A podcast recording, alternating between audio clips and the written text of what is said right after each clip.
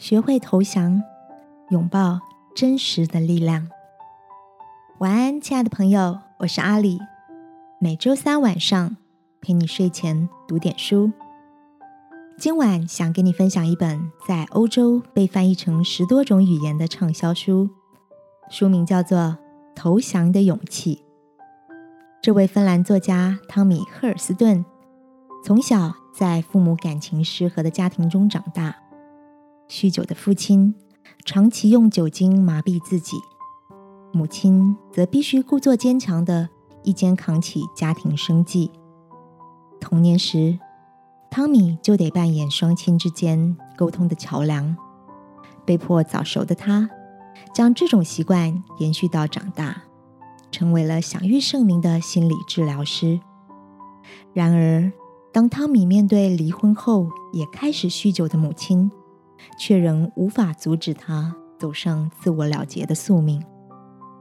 处在人生破碎的时刻，他慢慢体会到，原来自己积极协助许多人解决酗酒问题的同时，也是在面对并治疗自己孩提时那段无法直视的伤痛。亲爱的，你是否也曾超时工作追赶成功？塞满行事力来彰显自己的重要，习惯用物质财富去定义人的价值，强颜欢笑，只为博得羡慕的眼光。到头来，才发现心里一片空虚，缺少了诚实面对自己的勇气。我很喜欢书中的一段话：“爱会养育出软弱，允许我们透露。”自身的无能为力，就像使徒保罗所说的：“我什么时候软弱，什么时候就刚强。”今晚，让我陪你一起在爱中找回那个无需伪装的自己。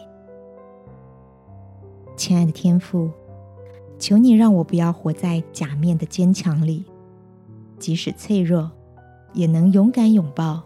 真实的自己，这样祷告是奉耶稣基督的名，阿门。晚安，好好睡。